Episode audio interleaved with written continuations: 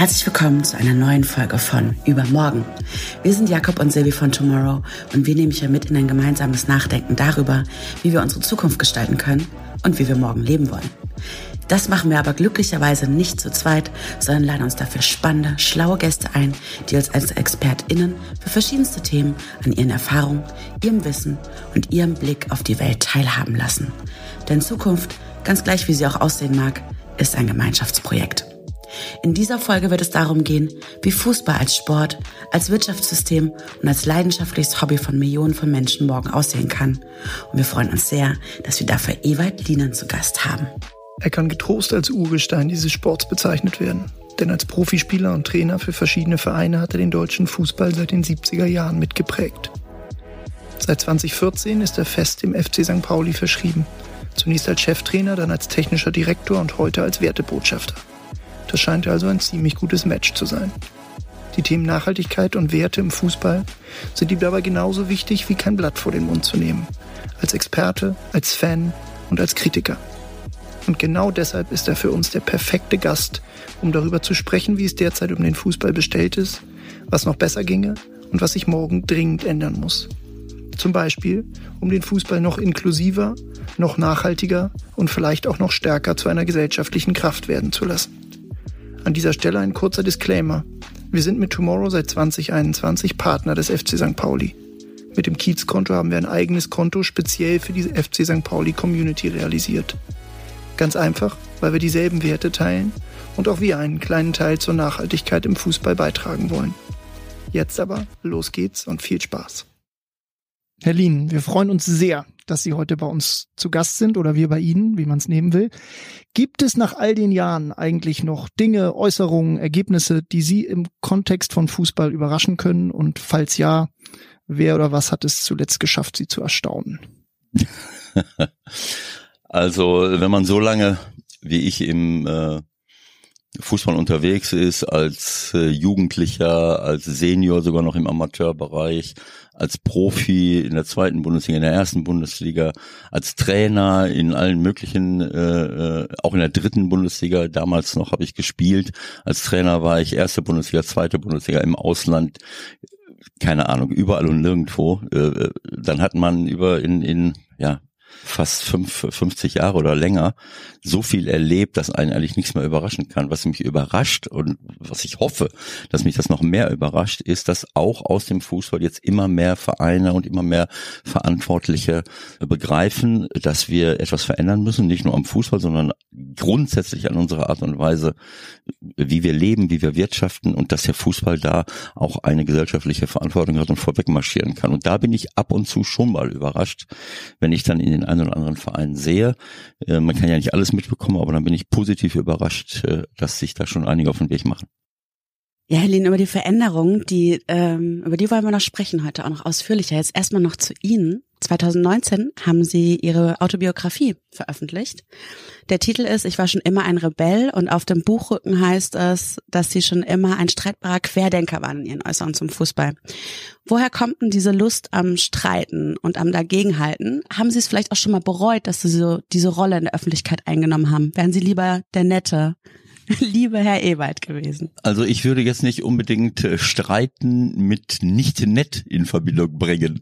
Also äh, wir haben ja mittlerweile leider Gottes eine äh, oder keine Streitkultur entwickelt, sondern es äh, leider Gottes durch die vielen sozialen Netzwerke, wo sich jeder äußern kann, das war ja früher nicht der Fall, äh, das war ja gar nicht möglich, äh, hast du viele, viele Leute leider, die an einer öffentlichen Diskussion teilnehmen und äh, einfach nur auf ihrem Standpunkt beharren und aggressiv werden, andere beleidigen. Also die äh, unter Streitkultur in einer Demokratie stelle ich mir was anderes vor.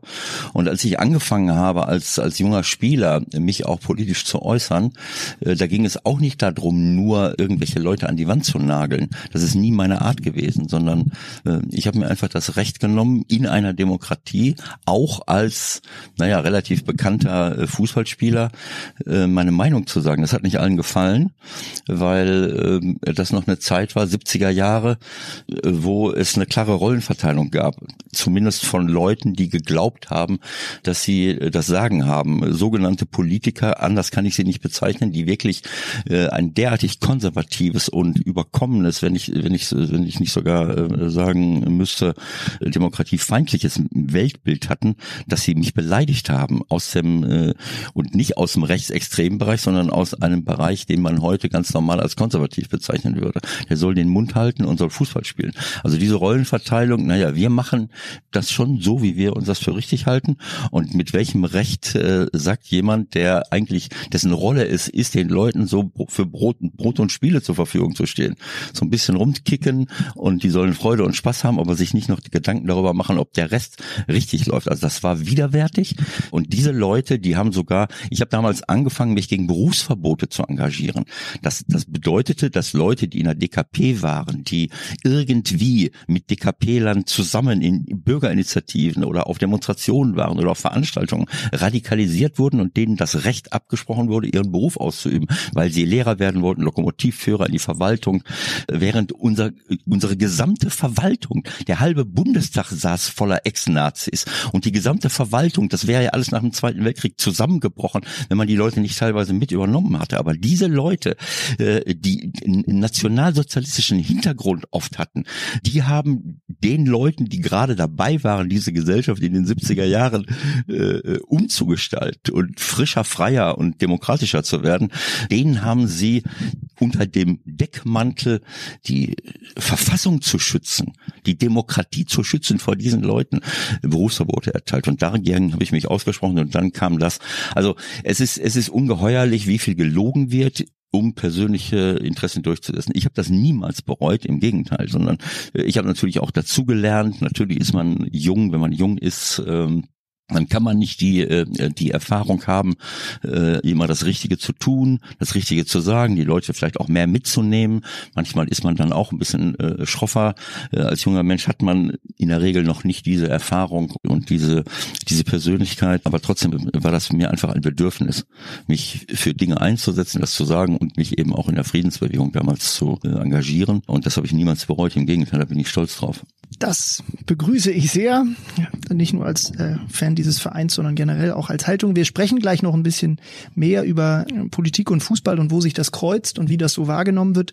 Kommen wir nochmal äh, auf Sie selbst zurück. In der Autobiografie, die Silvi gerade schon genannt hat, reflektieren Sie Ihr Leben mit dem Fußball in den unterschiedlichsten Rollen als Profi, als Trainer, jetzt seit ähm, äh, sechs, sieben Jahren beim FC St. Pauli. Sie kennen das System also seit vielen Jahrzehnten von innen ich würde gerne wissen, wie ist so die Bestandsaufnahme? Sie haben das eben schon mal anklingen lassen. Was ist in all diesen Jahren passiert? Wie hat sich der Fußball in Deutschland in dieser Zeit entwickelt? Und, und würden Sie sagen, eher Team, früher war alles besser?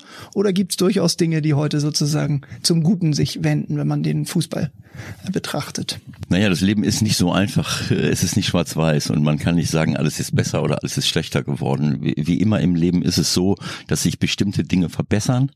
Aber immer wenn sich etwas verbessert, dann gibt es auch Verlierer. Dann gibt es auch auf der anderen Seite äh, Bereiche, die sich dann eben nicht unbedingt verbessern. Das wird leider nicht, auch von, nicht von jedem so wahrgenommen, äh, weil viele ein, ein Weltbild mittlerweile entwickelt haben durch diese Gesellschaft, in der wir jetzt seit Jahrzehnten äh, leben. Ja, was, äh, was für mich ungesund ist.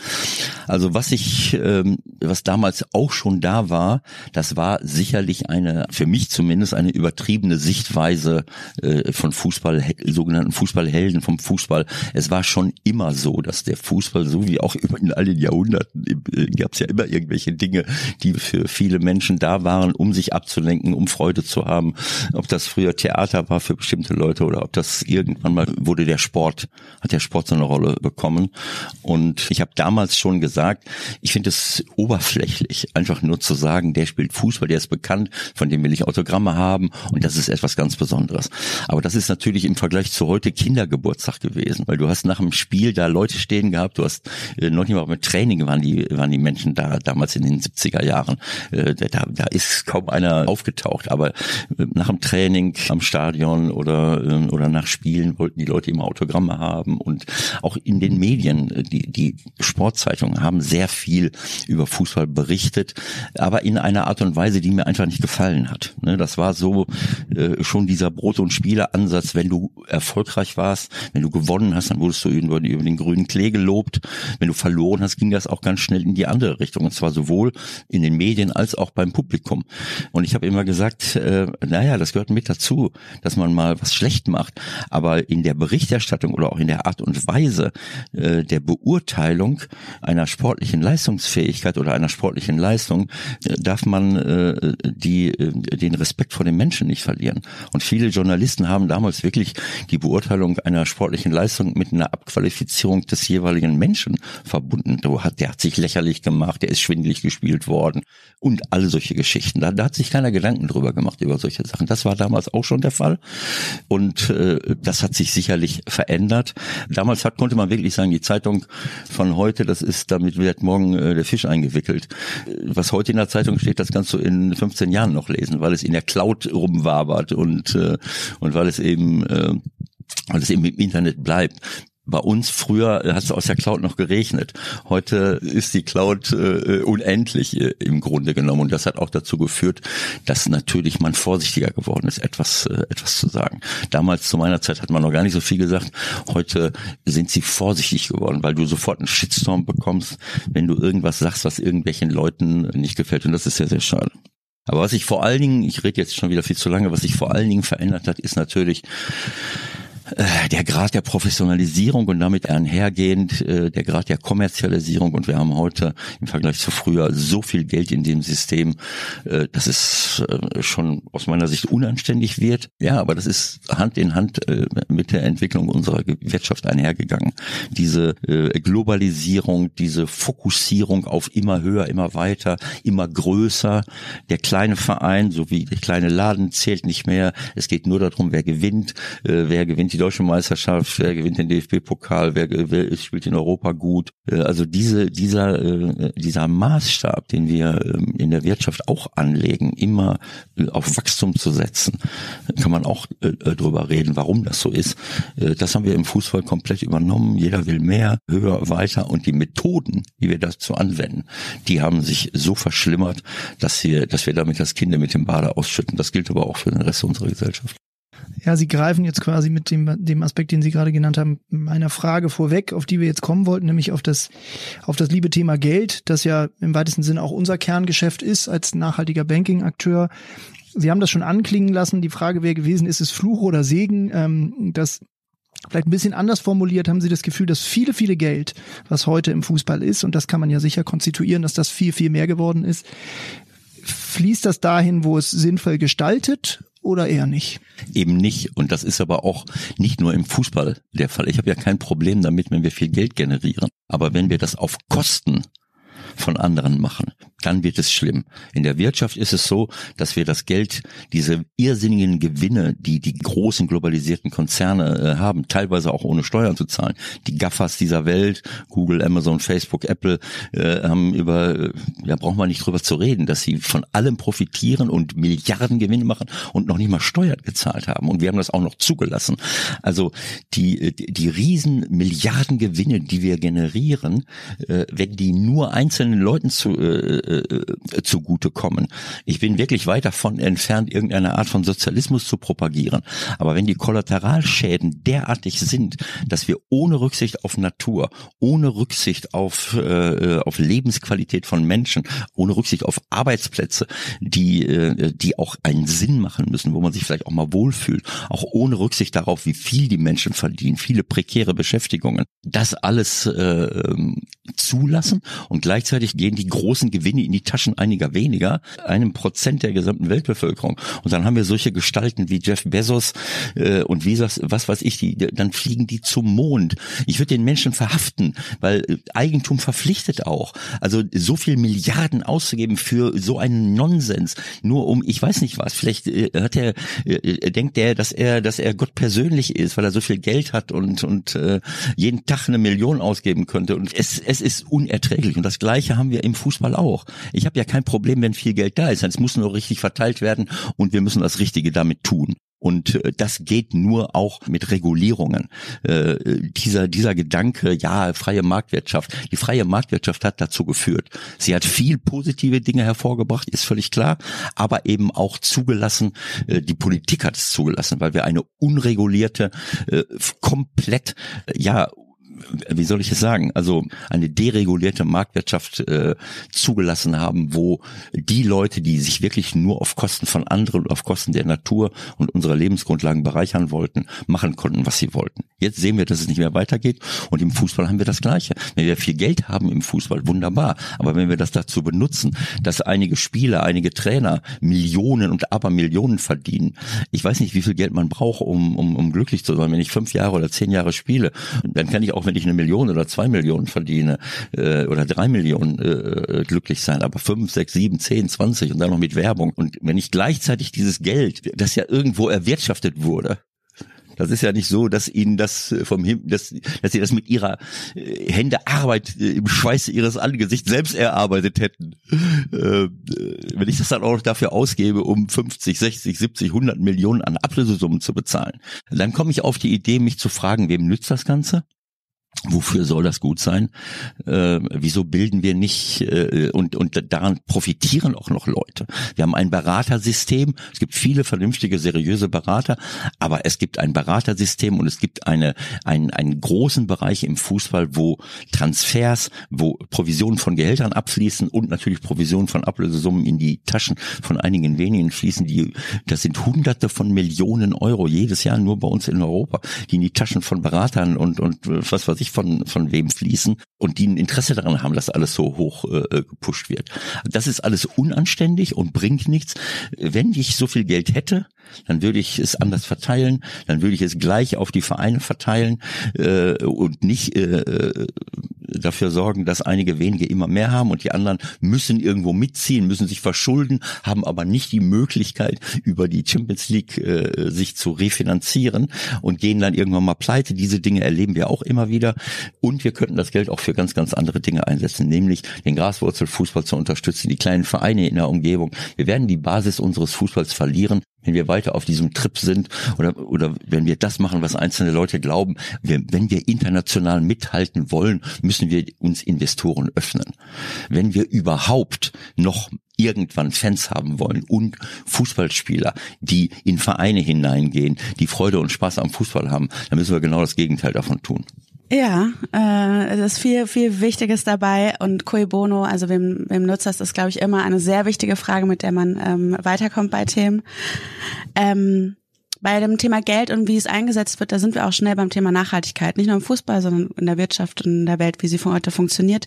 Das Thema Nachhaltigkeit im Fußball und gerade beim St. Pauli ist für Sie ein sehr wichtiges Thema und Sie setzen sich dafür ein.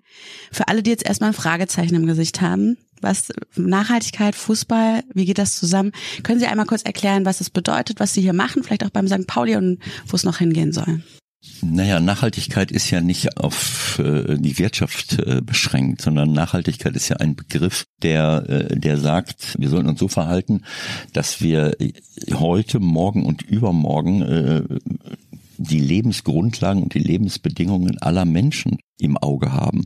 Auch unserer Nachfahren, aber nicht nur für die Zukunft, sondern auch jetzt. Es gibt diese äh, 17 Sustainable Development Goals, kurz SDGs von den Vereinten Nationen. Und wenn man das mal bei Ecosia, einer sehr interessanten und wichtigen Suchmaschine, die gleichzeitig 100 Millionen Bäume pflanzt, wenn man das dann Ecosiat ich vermeide äh, dieses andere äh, Wort, was jeder immer benutzt. Äh, dann stellt man fest, dass es da, dass es da um alle möglichen Bereiche geht. Nachhaltigkeit bedeutet nicht nur, dass wir jetzt etwas tun, damit es un unseren Nachfahren gut geht, sondern es geht auch darum, jetzt dafür zu sorgen, dass nicht alle Menschen verhungern, dass wir äh, die Rechte von Frauen nicht nur bei uns, sondern gerade dort, wo sie überhaupt gar keine Rechte haben, äh, und die Rechte stärkt und die Rechte von Minderheiten, dass man die sozialen sozialen äh, Belange der Menschen im, äh, im Auge behält, gerechtere Verteilung. All die Dinge, die mit unserem Leben zu tun haben, das sind diese 17 SDGs. Und das zu berücksichtigen, ist eine Verantwortung für jeden persönlich, aber eben auch für die Wirtschaft, für jedes Unternehmen, aber auch für jeden einzelnen kleinen Haushalt äh, im Rahmen der Möglichkeiten, äh, die man hat. Also auch für einen Fußballverein. Äh, so und der wichtigste Teil im Moment, leider Gottes haben wir dafür gesorgt, der wichtigste Teil besteht darin, jetzt alles dafür zu tun, dass wir diesen Klimakatastrophe aufhalten. Denn wenn wir das, äh, wenn wir das jetzt nicht machen, naja, dann brauchen wir uns über die anderen Ziele keine Gedanken mehr machen. Äh, dann wird uns die Welt äh, auseinanderbrechen. Wir haben jetzt schon vieles zugelassen, das heißt, wir müssen jetzt dafür sorgen, dass wir diese Erderwärmung äh, stoppen, die für viele gar nicht so sichtbar ist. Wenn wir jetzt plötzlich Tote äh, im Ahrtal haben und in der Eifel durch Überschwemmungen, dann werden wir plötzlich damit konfrontiert, was in anderen Teilen der Welt schon seit Jahrzehnten der Fall ist. Durch Austrocknung, durch extreme Wettersituationen, Stürme, Überschwemmungen, Trockenperioden, haben wir jetzt schon, keine Ahnung wie viel, 30 Millionen oder, oder 100 Millionen Menschen, die gar nicht mehr in ihren Bereichen leben können. Äh, Kriege, die wir anzetteln und wundern uns anschließend, dass die, äh, dass die äh, Leute vor den Waffen, die wir den äh, Leuten auch noch verkauft haben, äh, äh, zu uns fliehen. Aber das haben wir selbst äh, sehenden Auges zugelassen und, und merken gar nicht, äh, dass wir verbunden sind mit allen anderen Dingen auf der Welt. Also das ist, äh, das ist im Moment das, äh, das Wichtigste, dass wir, dass wir etwas dafür tun, als Gesellschaft und auch als jedes einzelne Unternehmen und damit auch als jeder Bundesliga-Verein, dass die Lebensgrundlagen überhaupt erhalten bleiben. Sonst brauchen wir uns über andere Dinge nicht unterhalten. Ja, also können wir nur dick unterstreichen und wir versuchen mit Tomorrow unseren Teil zu machen und äh, großartig aber das auch in den Fußball zu bringen, weil das ist ja wichtig, da wirklich jeden Bereich mit einzubinden, sich zu überlegen, wie können wir da mit äh, das voranbringen. Exakt und da geht es um äh, das erste, das wissen wir alle, äh, die dieser CO2-Ausstoß, äh, damit hat jeder zu tun. Das heißt, jede Firma produziert etwas, macht etwas im Zuge der äh, der Dinge, die sie tut, muss ich mich entscheiden, welche Art von Energie nehme ich? Nehme ich äh, erneuerbare Energien? Unterstütze ich äh, den, den grünen Strom? Es ist natürlich nicht so einfach. Das ist ganz klar. Wenn, wenn jetzt das alle machen wollten von heute auf morgen, wäre es nicht möglich, weil wir noch gar nicht so viel äh, äh, grünen Strom haben. Und, und erneuerbare Energien, das ist auch wieder ausgebremst worden, obwohl wir technologisch an der Spitze standen, um Geschäftsmodelle zu retten. Wir könnten schon zigmal weiter sein, nachdem wir das äh, in, in jeglicher Hinsicht in die Welt hinausgebracht haben, mit wirklich guten Erfindungen vor zehn Jahren. Und mittlerweile sind wir äh, zurückgefallen, weil unsere, äh, äh, unsere wunderbare Politik es zugelassen hat, dass Geschäftsmodelle gerettet werden, anstatt den Leuten, die, die dann ihren Arbeitsplatz verloren hätten, mit Geld zu unterstützen, so wie wir es jetzt in der Corona-Zeit machen. Da ist das Geld plötzlich da, aber um unsere Lebensgrundlagen zu retten, da ist es nicht da. Um rein gewinnbasierte Geschäftsmodelle, die gleichzeitig gleichzeitig alles kaputt machen und das noch mit 70 Milliarden jährlichen Subventionen zu unterstützen. Das ist einfach unerträglich für mich. Das ist unerträglich. Ja, und das, äh, äh, das ist auch eine, eine Verantwortung äh, eines Bundesliga-Vereins. Man kann Photovoltaik, das gibt es bei, bei, bei vielen äh, Clubs schon. Äh, Werder Bremen ist für mich vorbildlich äh, diesbezüglich, aber auch Freiburg mit dem neuen Stadion. Wenn du nach Werder Bremen gehst, dann siehst du um das Stadion herum eine komplette Photovoltaikhülle unglaublich. Ich bin da jetzt am Wochenende gewesen. Das war für mich das, das Größte, äh, die Überraschendste. Ich, ich, natürlich wusste ich etwas, aber ich habe es, wenn man es mit eigenen Augen sieht, dann ist das etwas anderes. Also es gibt schon noch Dinge, die mich überraschen. Und dieses Stadion zu sehen, das komplett äh, über Photovoltaik, auch wenn wir hier äh, jetzt äh, äh in Hamburg nicht so oft die Sonne sehen, in Bremen scheint das ein bisschen anders zu sein. Aber vielleicht muss man auch 360 Grad einfangen, je nachdem, wo es immer gerade so vorbeikommt. Also äh, das heißt, ich muss etwas dafür tun. Ich kann es selber produzieren. Ich kann den Strom, den ich nicht selber produziere, das brauchen die gar nicht. Die können alles von ihren eigenen, von irgendeinem eigenen Strom sehen. Das können andere auch machen. Äh, wenn ich die entsprechende, wir haben ja die Flächen eigentlich. Ne, also, dass ein, ein, ein Bundesliga-Verein äh, so ein Stadion nutzen kann, um selbst Energie zu produzieren. Da können wir jetzt nicht sieben, sieben Windräder drauf äh, produzieren oder den Spielern irgendeinen Windflügel anhängen, äh, dass sie während während des Laufens äh, wäre natürlich schön, dann könnte man sagen, du hast sehr, sehr wenig Strom heute produziert, mein Freund. Äh, du sitzt du setzt dich jetzt mal aufs, aufs Fahrrad beim Auslaufen und, und, und trittst den Dynamo. Äh, ist mal, ist mal eine gute Idee, um was zu verändern für übermorgen, ne? Also das ist ein Bereich, aber es gibt eben äh, zur Nachhaltigkeit und, und äh, um das mal klar zu machen, es geht nicht nur um die Energie, die man selber ver verbraucht, den Strom, sondern es geht auch darum, welche Art von Produktion ich unterstütze. Denn die Produktion von irgendetwas, ob ich äh, Plastiksachen äh, nehme, ob ich meine eigenen Merchandising-Artikel habe, überall kann man die Frage stellen, was für einen CO2-Fußabdruck möchte ich haben? Äh, und dabei spielen natürlich dann auch andere Dinge eine Rolle. Wie sozial ist mein, wie nachhaltig ist meine Lieferkette? Das heißt, achte ich darauf, dass die Leute fair behandelt werden? Stichwort Fair Trade, vernünftige Bezahlung und, und, und. Da gibt spielen alle Dinge mit rein, aber äh, das Wichtigste ist in diesem Moment darauf zu achten, dass wir bei der Produktion nicht so viel CO2 produzieren und Rohstoffe verplempern. Das ist noch ein anderes Riesenthema. Das gehört alles mit dazu. Wir verplempern Rohstoffe bis zum geht nicht mehr, äh, sind noch weit davon entfernt, in eine Kreislaufwirtschaft äh, einzutreten, die notwendig ist, wenn wir überleben wollen. Und das kann jeder Bundesliga-Verein für sich umsetzen.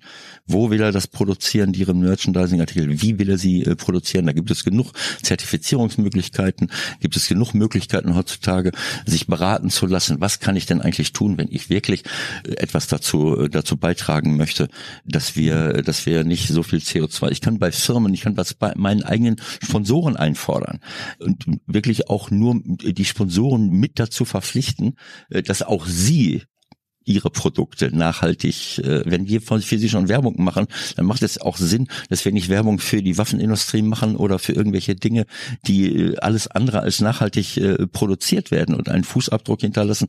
Äh, naja, das letzte, eines der letzten, äh, äh, eines der letzten Refugien, äh, da kann man jetzt sagen, das ist natürlich, wenn wir nur was verändern, das ist, äh, dann ist es Quatsch, aber Fußball und die Currywurst, äh, ne, das ist ja, scheint irgendwie so zusammen zu, zu gehören, aber auch da müssen wir irgendwann mal umdenken und da muss der Verbraucher umdenken. Denn die, die industrialisierte Landwirtschaft äh, gehört zum Schlimmsten, was wir auf diesem äh, Planeten haben. Zusammen mit der Textilindustrie. Mit beiden Dingen sind wir hier in je, jeder Verein betroffen. Wir machen, man macht eigene Merchandising-Produkte, so Textil. Acht Prozent des gesamten weltweiten CO2-Ausstoßes kommt aus dieser Industrie. Das ist mehr als sämtliche Auto- und Flugzeugausstöße zusammen. Warum? Weil wir alle fünf Minuten irgendein Zeug produzieren, äh, Früher hatten wir zwei Kollektionen, einmal im Frühjahr, einmal im Herbst oder so oder, oder Winterkollektion. Heute haben wir 17.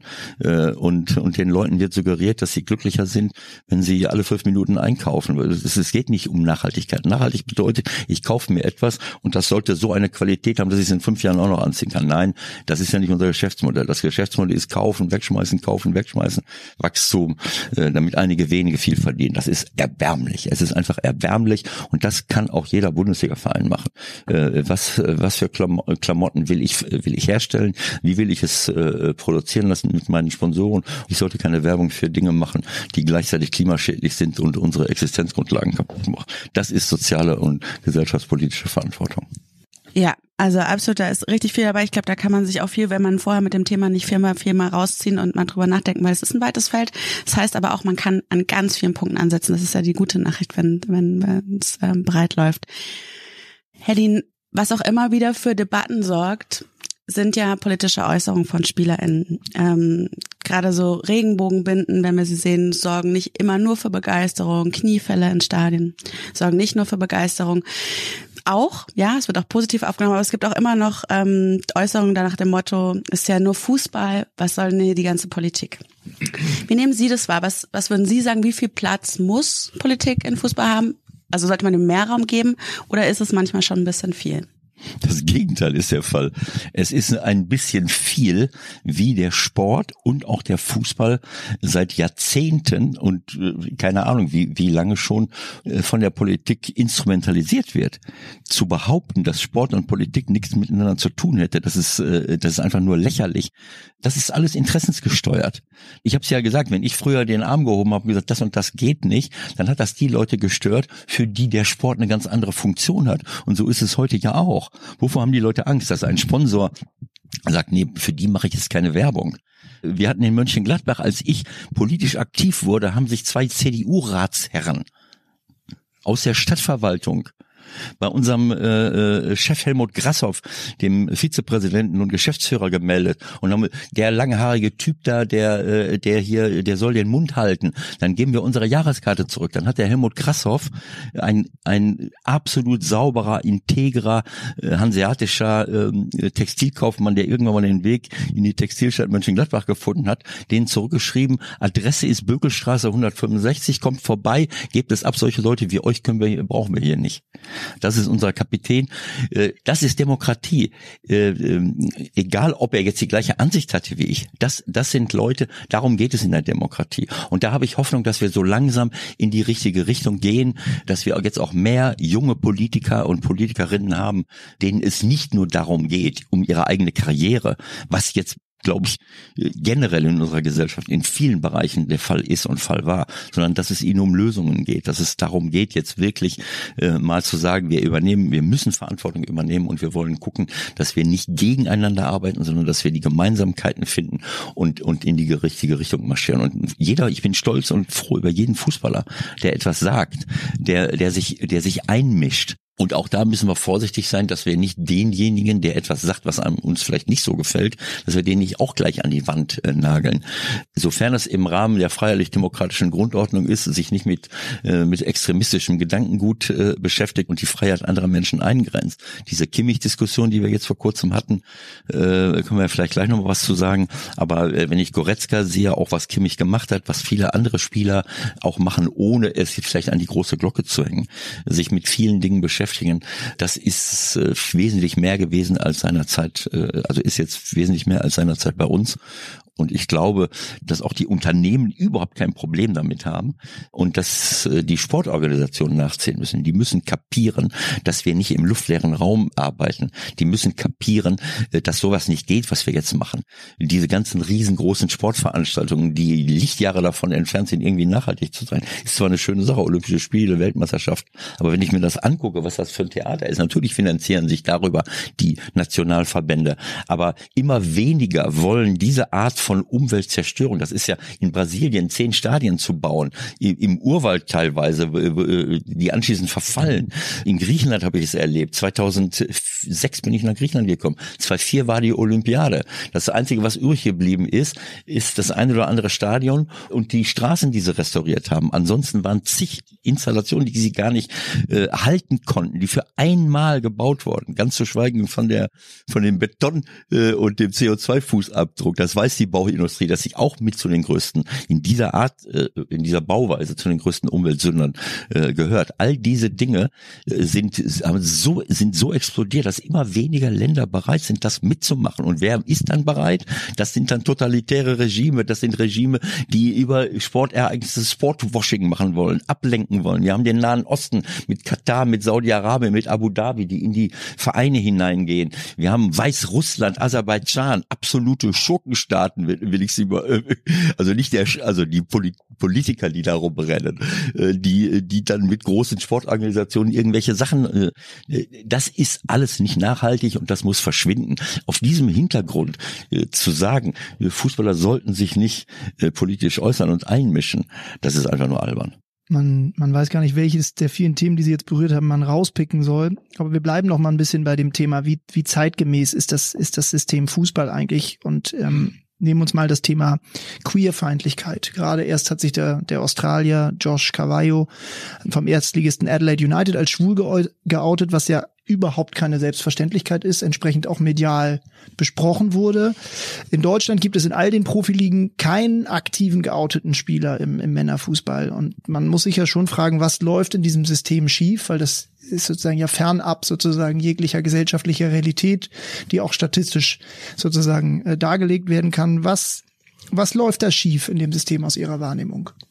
Naja, ich, ich will es jetzt mal so sagen, wenn wir äh, in der Politik, äh, wo, wo fast niemand mehr Angst hat, äh, selbst in den höchsten Ämtern, äh, offen äh, mit seiner äh, sexuellen Orientierung zu leben und umzugehen, was super positiv ist, wenn die, wenn die Politiker, die müssen sich zwar wählen lassen, aber wenn die an jedem Wochenende in ein Stadion einlaufen müssten, wo, wo 50.000 Leute äh, sind, von denen ein hoher Prozentsatz unter Umständen äh, anders reagieren würde äh, als unsere Medienwelt bezüglich äh, einer sexuellen Orientierung, dann würden sie sich das auch überlegen, ob das so wäre. Das ist halt eine, das ist eine andere Welt und es hat sich aber auch schon äh, sehr verbessert. Aber wir haben trotzdem noch, äh, man sieht ja heute, dass äh, ich glaube, dass wenn plötzlich 50 Leute aufstehen würden in der Bundesregierung und, sagen, wir sind äh, äh, homosexuell, so wie bei den äh, Frauen, äh, wo, wo aber der Fokus eben nicht so drauf ist, äh, da, da, da weiß jeder, wer, äh, wer lesbisch ist und, äh, und mit einer Partnerin zusammenlebt, weil es eben ganz normal leben. Da guckt aber auch nicht jeder drauf. Der steht nicht, die stehen nicht jeden Tag in der Zeitung. Wenn 50 bis 100 Leute aufstehen würden, äh, wir sind alle äh, homosexuell oder was weiß ich was, ist mir alles egal. Äh, dann würden, dann würde man sich wahrscheinlich wundern, wie wenig in der Masse es an negativen Reaktionen gäbe. Ich habe das immer wieder erlebt, in, auch in anderen Bereichen, in Lehrerbereichen, in kirchlichen Bereichen, wo die Leute, das ist ja eine persönliche Angst, die kann ich ja niemandem nehmen. Und ich habe das schon öfters gesagt, ich finde es übergriffig, von irgendjemandem zu verlangen, du musst dich mal outen. Das ist eine übergriffige Aktion, weil äh, du bist nicht derjenige, der damit äh, leben muss. Wenn du jetzt sagst, warum outen sich die Leute nicht? Naja, weil es etwas anderes ist, äh, jeden Tag damit konfrontiert zu werden, weil es dann jeder halt weiß. Jeder weiß es. Und es gibt leider Gottes eben auch äh, Leute, die da nicht respektvoll äh, mit umgehen und äh, die vielleicht auch im Stadion irgendwelche Dinge äh, machen. Ich habe aber auch schon mal gesagt, ich wage zu bezweifeln, dass es so viele sind weil äh, in diesem System, wenn du dich da durchsetzen willst, in diesem Leistungsdruck, in diesem Fokus, in dieser fokussierten Öffentlichkeit der Bundesliga, äh, wenn du da homosexuell bist, und das nicht lebst, dann wage ich zu bezweifeln, dass ich an, dass ich, da muss ich schon ein super Talent sein äh, und äh, keine Ahnung, äh, mir alles egal sein. Das kann ich mir nicht vorstellen, denn das ist eine unglaubliche Belastung. Wenn ich das, was mich persönlich, ein, was ein Teil meiner Persönlichkeit ausmacht, wenn ich das nicht leben kann, wenn ich das verstecken muss, wenn ich nicht mit meinem Partner zur Weihnachtsfeier komme oder der nicht auf der Tribüne sitzt, wenn ich so tue, als wenn ich vielleicht sogar verheiratet bin äh, oder oder mit einer Freundin auftauche, keine keine Ahnung, das ist ja, das ist eine derartige Missachtung meiner selbst, dass ich war, zu bezweifeln wage, äh, dass man dann auch immer an seine, mit, mit völlig freiem Kopf äh, an, an seine Leistungsgrenze gehen kann. Denn dazu muss ich Freude am Leben haben, ich muss Spaß haben und ich muss ein unglaubliches Selbstvertrauen haben. Das heißt, es kann sein, dass wir auf dem Weg zum Bundesligaspieler schon sehr, sehr viele verlieren, weil sie diesen Fokus in der Öffentlichkeit vielleicht gar nicht ertragen. Da knüpfen wir einfach mal dran an, an das Morgen, das ja auch im Fokus unseres Podcasts steht, an Lösungsansätze. Um Lösungen zu finden, um neue Ideen zu entwickeln, braucht man ja auch eine Vision davon, was sein könnte. In dem Versuch, das zusammenzufassen, wie müsste Fußball aus Ihrer Sicht morgen aussehen, damit das weiter ein attraktiver Sport sei, der, der für so viele Menschen auch Relevanz und Begeisterung und, und Freude entfachen kann? Ja, das ist ein, das ist nicht so eine so eine einfache Frage. Ähm, wir alle, ähm, also jedenfalls wir Fußballfans, wir freuen uns, wenn wir ein schön, schönes Spiel sehen. Wir freuen, ich freue, ich liebe es einfach zu sehen, wenn Leute topfit sind, wenn Leute über eine gute Technik verfügen, wenn Leute über einen tollen Charakter und und und ein Durchsetzungsvermögen verfügen, Einsatzbereitschaft und so weiter. Und wenn das Ganze dann noch in in die in eine Mannschaftsform gegossen wird, dass das Ganze miteinander harmoniert, das ist davon träume ich, dass das deswegen schaue ich Fußball, ich liebe das einfach. Ich bin damit groß geworden, ich habe äh, ich bin gerettet worden durch den Fußball, meine Mutter ist früh verstorben, äh, mein Vater hatte selbst keinen Vater, die wussten alle nicht, was sie machen und wir wurden versorgt und da musstest du gucken, wie du klarkommst. Und meine Mutter war dann plötzlich weg, also Schule und Fußball haben mich gerettet und äh, für mich war Fußball wie eine Familie und, mein, und eine Mannschaft, eine Mannschaft eben auch. Und das ist eine, das ist wirklich so, wenn, wenn man, wenn ich eine Fußballmannschaft sehe, wo sich alle verstehen, äh, wo man gute Charaktere hat, wo man eine, eine schöne Energie spürt, die spielen auch den besten Fußball. Das ist einfach so. Dazu gehört natürlich auch ein Trainer, äh, der nicht vor die Wand gelaufen ist, äh, der auch nicht nur seine eigene Karriere im, im, im Auge hat, vielleicht auch ein bisschen Lebenserfahrung mitbringt, das ist ja heutzutage auch nicht mehr so wichtig scheinbar. Gerade im Jugendbereich lassen wir es zu, dass viele viel zu junge Trainer äh, sich mit Jugendlichen beschäftigen und denen noch gar nicht das mitgeben können, was wir halt möchten. Und nach kurzer Zeit dann äh, schon in den Seniorenbereich gehen, um dort mehr, äh, mehr Geld zu, ver äh, äh, zu verdienen. Ähm jetzt hab ich, bin ich zu viel abgebogen. Die Frage war, was, wie muss der Fußball aussehen? Ne? Ja, wie, wie muss der Fußball morgen aussehen? An, an welcher Stelle muss er sich auch verändern, damit er weiter so ein, so ein attraktiver Bezugspunkt für so viele Menschen sein kann? Sie haben ja vorhin angedeutet, dass viele der Tendenzen, dass man sich immer mehr entfernt von der Basis und man sich fragt, äh, ähm, kann er noch dieses Sammelbecken eigentlich sein? Ja, ich habe gesagt, ähm, dass ich mich freue, wenn ich auf höchstem Niveau Fußball sehe. Aber ähm, dieser Fußball auf allerhöchstem Niveau wird auf immer weniger Mannschaften konzentriert, weil die, die besten Spieler offensichtlich oder zumindest in der Mehrheit dahin gehen, wo am meisten Geld verdient wird. Dann heißt es ja, ich, ich liebe die sportliche Herausforderung, würde ich auch sagen, wenn ich das Doppelte verdienen würde bei äh, Man City äh, als, als bei Dortmund oder bei Man United. Ich glaube, dass das Spannende am Fußball wenn man jetzt nicht nur ein Gourmet ist, sondern das Spannende am Fußball ist ja der Wettbewerb untereinander möglichst auf Augenhöhe. Wenn du vorher schon weißt, wer deutscher Meister wird, dass du acht bis zehn Vereine hast, die die Champions League äh, äh, gewinnen können. Ähm, äh, wir haben ein System zugelassen, ähnlich wie in der Wirtschaft, dass einige wenige immer reicher werden und andere Möglichkeiten. Bayern München hat es über lange Jahre mit Uli Hoeneß, äh, Karl-Heinz Rummenigge super gemanagt und super hingekriegt sehr seriös und nicht wie Hasardeure gewirtschaftet, aber sie haben auch irgendwann mal von dieser Champions League profitiert, so wie andere Mannschaften auch und sind mittlerweile in einem Bereich gelandet, wo die anderen äh, sich abstrampeln können, wie sie wollen. Die müssen schon gar keine gute Nachwuchsarbeit mehr machen, weil sie können immer schauen, wo sind die ein, zwei, drei besten Spieler allein schon in Deutschland. Von holen sich von Leipzig weg, Opa Meccano, den Abwehrspieler, auch wenn er im Moment ein bisschen rumwackelt. Äh, und Neuer haben sie damals geholt. Dann haben sie Götze und Lewandowski von Dortmund weggeholt, was für Dortmund eher kontraproduktiv war. Und so geht das weiter. Also äh, das heißt, diese Möglichkeit mit größeren finanziellen Möglichkeiten äh, auch andere Mannschaften zu schwächen, gab es früher auch schon, aber das hat jetzt ein Ausmaß erreicht, dass du, äh, das ist ja nicht gesund, wenn du zehnmal hintereinander oder so ähnlich äh, deutscher Meister wärst. Äh, so, ich würde mir wünschen, dass wir das Geld gleichmäßiger verteilen. Ich würde mir wünschen, dass wir ein Salary Cap äh, äh, einbauen, dass die Leute nicht äh, Geld verdienen bis zum zum Abwinken. Äh, klar könnte man sagen, in der Filmindustrie und in, in der Musikindustrie, keine Ahnung, überall gibt es ja so etwas. Aber ich denke, dass das Fußball so einen großen, äh, so eine große gesellschaftliche Bedeutung hat, auch für, für viele, viele Menschen, wenn ich die Unterstützung da nicht verlieren will. Ja, nicht nur die Unterstützung, sondern ich träume einfach davon, dass wir das Ganze auf ein menschliches Maß zurückführen, so wie wir das im Rest der Wirtschaft auch müssen. Und nicht nur, um die Unterstützung der Leute zu, äh, zu äh, behalten. Es gibt immer Leute, denen das egal ist, die ihn so offensichtlich in so prekären Abhängigkeitsverhältnissen leben, dass ihnen das völlig egal ist, wie zum Beispiel den Fans von Newcastle, ob das Geld aus einem saudi-arabischen Staatsfonds kommt, äh, an deren Spitze Leute stehen, die irgendwelche kritischen Journalisten in, in der türkischen Botschaft in Istanbul zerstückeln und in der Kiste wieder raustragen, dass ihnen das egal ist, weil sie eben äh, gerne davon irgendwann mal irgendeinen Titel gewinnen. Also wenn wenn das mein Lebensinhalt ist, dass es mir egal ist, in was für einer scheiße äh, Job ich arbeite, ob ich überhaupt einen Job habe, wie viel Geld ich verdiene. Hauptsache mein Verein gewinnt am Wochenende irgendetwas und und ich bin äh, ich, plötzlich können wir mithalten, können wir vielleicht im Konzert der Großen mitspielen. Das ist armselig.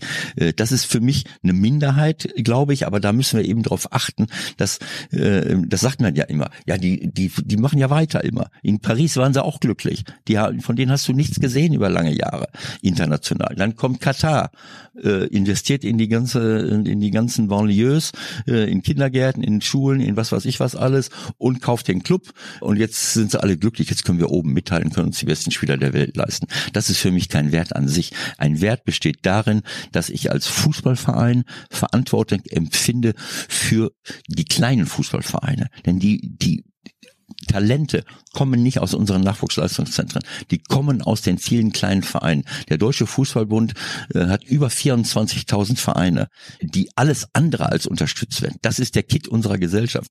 Es gibt ganz wenig Bereiche noch, wo Kinder und Jugendliche etwas lernen können. In der Schule schmeißen wir sie mit kognitivem Wissen zu. Da sind viele Lehrer, selbst wenn sie idealistisch sind, überfordert mit der Anzahl der Leute, mit der Zusammensetzung der Klasse, mit all den Problemen, mit denen sie dort konfrontiert werden, selbst wenn sie es wollten. In den Fußballvereinen ist es ein bisschen was anderes oder in den Sportvereinen. Da sind die Leute, da sind die Kinder und Jugendlichen da, da könnten wir etwas mit ihnen machen und es passiert ja auch viel. Äh, das heißt, wir müssten diese Vereine unterstützen, denn dort in Mannschaftssportarten tue ich nicht nur was oder in Sportarten generell tue ich nicht nur was für meine Gesundheit, sondern ich lerne auch etwas fürs Leben. Ich lerne Werte. Wenn ich mal die Vereine so ausstattet, dass sie auch vernünftige Trainer dabei haben, dass es eine eine öffentliche Sozialarbeit wird, das eben zu unterstützen, dass jeder Verein, wo so viele Jugendliche rumlaufen, eben auch von, von kompetenten Leuten unterstützt werden, dass es nicht nur ums Gewinnen geht. Äh, es geht, äh, es geht darum, auch Charaktereigenschaften auszubilden, die Persönlichkeitsentwicklung von Kindern und Jugendlichen zu unterstützen. In einer Mannschaft, gerade in einer Mannschaftssportart kann ich unglaublich viel lernen dafür. Und das ist das Problem, was wir oben haben im Profibereich. Das heißt, ich würde mir wünschen, dass wir das reglementieren reglementieren, dass das Geld besser verteilt wird und dass jeder Bundesligist, jeder Verein verpflichtet wird und auch der Bund verpflichtet wird, die kleinen Vereine viel mehr zu unterstützen. Dass von da kommen die Talente. Wenn das irgendwann mal nicht mehr, wenn wir so weitermachen wie bisher, dann werden wir in zehn Jahren, in zehn, 15 Jahren, und da gibt es wirklich vernünftige Leute, die das jetzt schon sehen, auch im Fußball, äh, werden wir vielleicht keinen adäquaten Nachwuchs mehr haben und wir werden auch vielleicht auch gar keine Leute mehr haben, die sich mit den Fußballvereinen identifizieren, wenn wir so weiter abgehoben rummachen. Ja, da sind ja einige Aufgaben jetzt rausgesprungen, die man angehen könnte für die Zukunft. Herr Lien, wir nähern uns mit großen Schritten dem Ende des Podcasts. Ich, wir haben aber noch ein ganz kleines Format im Format, bevor wir die letzte Frage stellen. Es sind fünf schnelle Fragen, auf die wir fünf schnelle Antworten von Ihnen bräuchten, die ganz das, kurz und knapp sind. Das ist schwer. das habt ihr schon gemerkt. Wir versuchen das einfach mal. Ich würde anfangen und dann macht Jakob weiter. Erste Frage. Morgen stehen Sie mit einer Schlagzeile in der Zeitung. Was wäre Ihre Wunschüberschrift? Ich persönlich. Ewald Lien hat äh, äh, hunderte von Profitrainern äh, zu, äh, zu einer Erklärung veranlasst, äh, sich für äh, nachhaltiges Wirtschaften und für Nachhaltigkeit in den Profivereinen einzusetzen. Ist gekauft.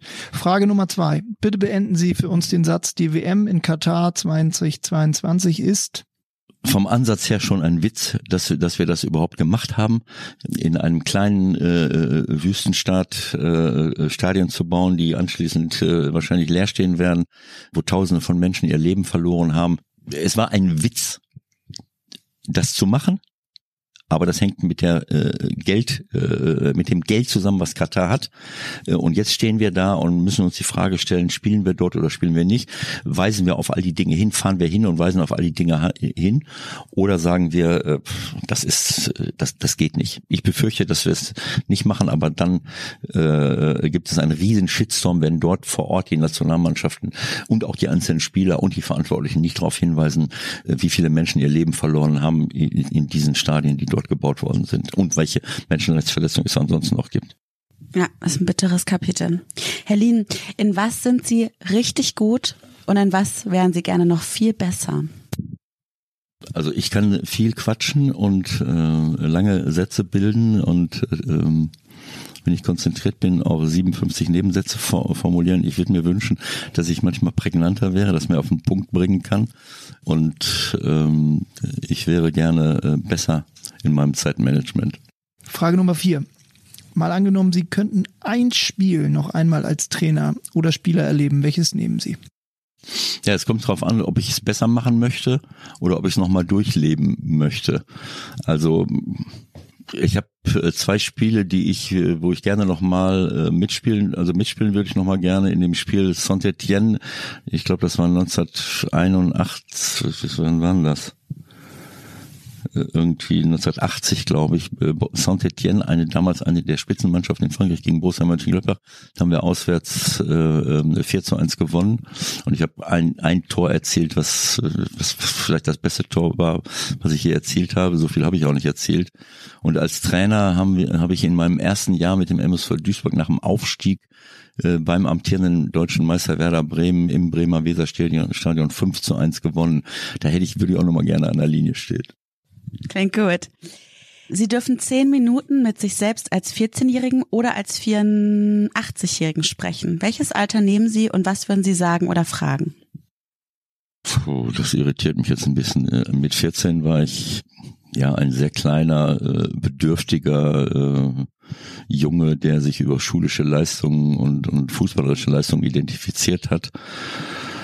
Ja, als 84-Jähriger muss ich keine Fragen stellen. Ich bin ja auch nicht so weit weg davon. Ist ja, äh, ist ja schon bald der Fall. Äh, da habe ich so viel erlebt. Ähm, ich empfinde es als sehr angenehm, ja, im Alter einfach ruhiger zu werden, mehr, aufgrund der größeren Lebenserfahrung viele Dinge viel gelassener und, und besser zu sehen. Und äh, ja, den 14-Jährigen würde ich vielleicht fragen, dann, dann vielleicht wäre mein Leben dann anders gelaufen, wie es ihm geht äh, und gegangen ist mit dem Tod seiner Mutter und wie er sich fühlt. Und äh, vielleicht könnte ich ihm dabei helfen, die Dinge ein bisschen früher zu verarbeiten, als ich das dann äh, machen durfte oder konnte. Das wäre eine gute Sache. Helene, letzte Frage. Wir springen ganz kurz in ein Übermorgen, in, äh, denken mal in eine ferne Zukunft, was den Fußball angeht. Es ist nicht wahnsinnig bierernst, aber wir können ja mal ein bisschen spinnen, weil wissen tun wir es einfach nicht. Wenn wir mal ins Jahr 2200 vielleicht schauen, wie sieht Fußball aus? Spielen dann Männer und Frauen überhaupt noch getrennt? Spielen überhaupt noch reale Menschen oder sind dann Avatare da? Äh, gibt es gibt es viel mehr Clubs oder viel weniger, weil sich die nationalen Grenzen dermaßen verschoben haben, werden SpielerInnen mit Litern sauberem Trinkwasser bezahlt, weil das die beste Währung ist, die wir noch haben nach der Klimakatastrophe. Was denken Sie? 2200 ist, ist schon, äh, ist schon ein Riesensprung. Äh, Im Moment ist es ja so, dass wir ähm, innerhalb von 30 Jahren äh, fast äh, unsere die Lebensgrundlagen auf unserem Planeten vor die Wand gefahren haben. Es kommt darauf an, was wir was wir veranstalten. Äh, in in äh, ja in 180 Jahren, das ist gar nicht vorhersehbar. Ich ich ich träume davon, dass wir einen einen menschlichen Weg finden, dass wir äh, diese Technik, die die uns wirklich viel viel geholfen hat im Laufe der äh, der Industrialisierung, äh, harte Arbeiten zu äh,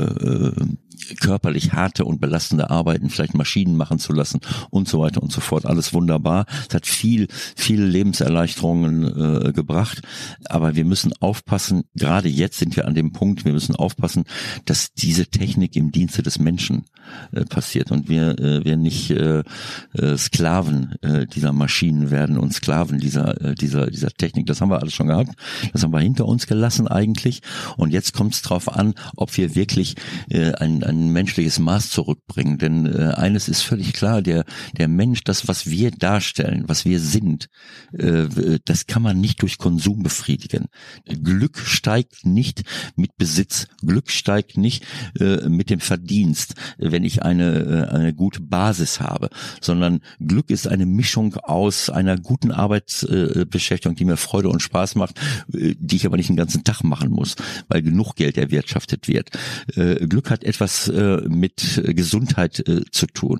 Glück und Zufriedenheit hat auch etwas mit, äh, äh, mit damit zu tun, wie ich mit anderen Menschen kommunizieren kann, wie ich mit mir selber umgehe. Äh, all diese Dinge zusammengenommen, äh, da, darin, da müssen wir hinkommen, dass wir, dass wir äh, begreifen als Gesellschaft, dass wir nicht zum Sklaven einer Wirtschaft werden, die von der nur wenige profitieren und wir das Menschsein dabei aus den Augen verlieren. Und das ist das, was hier passiert ist. Es ist passiert passiert, dass wir äh, jetzt so viele Kollateralschaden auch bei den Menschen angerichtet haben, dass es auch nicht mehr reicht, äh, einfach nur klimaneutral und klimapositiv zu sein, denn damit würden wir ja nur unser Überleben sichern. Aber ich möchte nicht nur, dass meine Kinder oder ich überlebe, sondern ich möchte auch leben. Und zum Leben gehört dazu, dass man eben auch begreift, dass es andere, wichtigere Dinge gibt, wichtigere Werte, als nur viel Geld zu verdienen, äh, wenn man überhaupt äh, Geld hat, als nur sich zu ernähren, sondern der Mensch muss gesehen werden. Der Mensch muss im Mittelpunkt bleiben und nicht nur der Mensch, auch die Natur und die Tiere. Wir müssen das als Kreislauf begreifen und dann träume ich von einer äh, von einer Welt 2200. Vielleicht sind wir dann so weit, dass hier alle zu Fuß oder mit dem Fahrrad oder mit irgendwelchen Massenverkehrsmitteln, die alle 30 Sekunden irgendwo langfahren.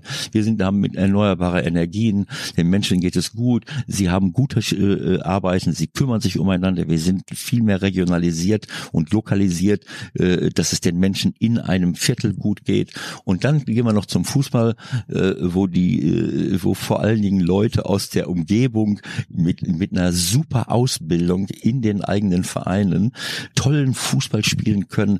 Äh, wir werden tolle Schauspieler haben, wir werden tolle Sänger haben, weil wir viel mehr Zeit haben, diese kulturellen, äh, äh, äh, sportlichen und, und musischen Fähigkeiten zu entwickeln. Und wir werden im Fußball in jedem äh, Ort äh, so ein kleines Bayern München oder, oder Barcelona haben, weil wir überall eine tolle Ausbildung haben, mit tollen Trainern, Persönlichkeits- und Charakterschulung. Alle können gut spielen und es ist nie klar, wer das Spiel gewinnt.